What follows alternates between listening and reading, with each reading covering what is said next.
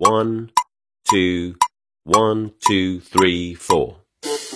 大社会，小新闻，新鲜事儿，天天说。朋友们，你们好，这里是天天说事儿，我是江南。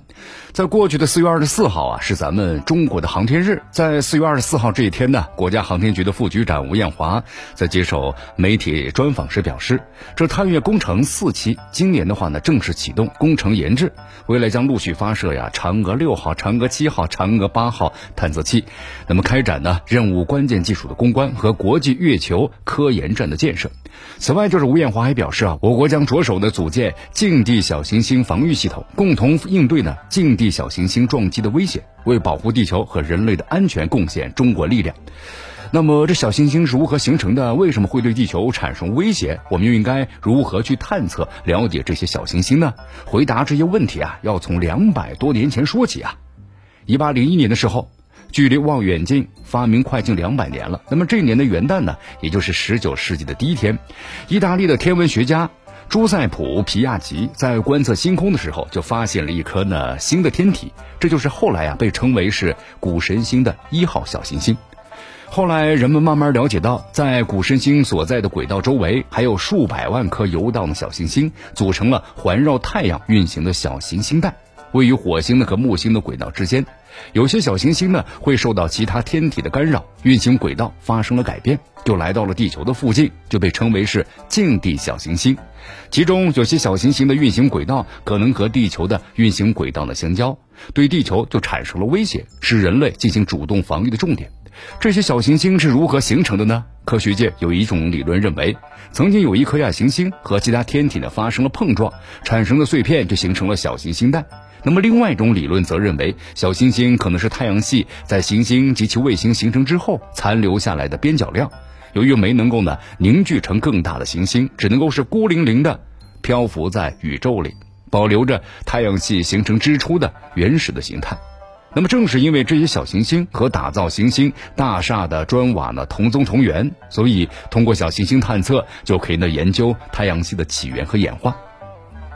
彗星和小行星统称为是小天体。大家在地球上所看到的划过夜空的流星，很多都是彗星的碎片，但是其中呢有一些是小行星的碎片。这些天文来客呀，是我们认识太阳系的第一手样本。它们和月壤呢一样，具有重要的研究意义。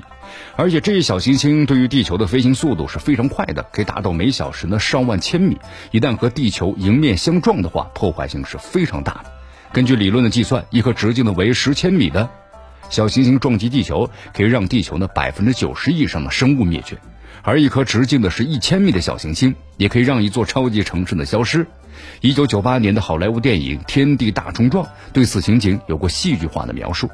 二零一三年春节的时候，一颗小行星啊撞击了俄罗斯的一座小城车里亚宾斯克，造成大量人员伤亡。后来研究发现呢，这个小行星来自于小行星带，进入大气层之前的话，直径就十八米。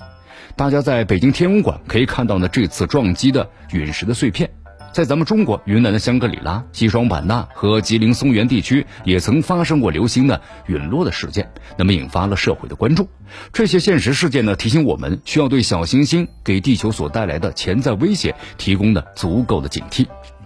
作为这种呢集祸福于一身的近地小天体，小行星不仅是太空采矿的重要对象，也是保护地球和人类安全的重要的目标。深入了解那些呢对地球有潜在威胁的近地小行星，是组建小行星防御系统的前提条件。其实，在这小行星上啊，有丰富的资源，比如说富含的金刚石的钻石小行星。二零二二年的二月，苏富比拍卖行在伦敦呢就拍卖了一颗世界上最大的天然的切割黑钻，被命名为是谜，很可能就来自于太空之中。随着最近几年呢，咱们深空探测的快速发展，从太空中啊寻找金刚石成为各国竞相探测的目标。或许这地球上天然金刚石呢资源短缺的问题，可以从深空探测中啊寻找答案。那么除了陨石研究之外，利用航天器探测小行星也是深空探测的重要的目标。二零零三年五月，日本就发射了隼鸟号小行星探测器。从二五幺四三号小行星的四川上采集了样本，并且在二零一零年送回了地球。这是人类第一次从对地球呢有潜在威胁的近地小行星上采集的样本。由于这次的样本量呢仅有大约是一千五百个微粒，对地球化学的各种精细分析技术是一个挑战。那么在响纹镜下呢，你看就可以看到这些来自于太空的黑色的矿物颗粒。美国内同样非常重视小行星的探测，奥巴马时期曾经提出过一个小行星的捕获计划，准备通过呢捕获一颗近地小行星，将其拉到月球附近的绕月飞行，那么让地球的天然卫星月球也有一个卫星。美国国家航天局还组织专家呀进行了详细的论证。特朗普上台之后呢，结果取消了这个计划。目前美国方面的研究啊，那么仍在开展。在二零二一年五月十二日，美国的另外一个小行星探测器就是冥王号，携带呢从贝努小行星上采集的大约是六十克的样本开始返回，预计将于呢明年九月是回到地球。在欧洲方面的话呀，不仅参与了美国主导的多项的小行星探测的计划，同时在另外一种呢可能撞击地球的小天体彗星的探测上取得了突破。二零零四年的时候，欧空局呢发射了罗塞塔号的彗星探测器。十年后的二零一四年十一月，那么集中的向飞来着陆器登陆了球流莫夫拉格西缅科彗星，成为了首个登陆的会合考察的航天器。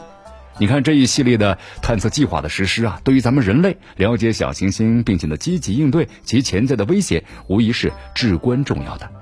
说到底的话，对咱们人类而言的话，小行星呢，那么是福还是祸呢？其实呢，也正如像好莱坞的电影啊，不要抬头所表示的。是福是祸呀，全在于人类选择什么样的行为。如果应对得当的话，小行星不仅不会成为地球家园的危险，还能够帮助我们探索太空的奥秘，成为了人类的星辰大海，甚至呢作为是宝贵的资源，造福人类社会。那么这无疑也是我国呢组建近地小行星防御系统的初衷所在。这里是天天说事儿，我是江南，咱们明天见。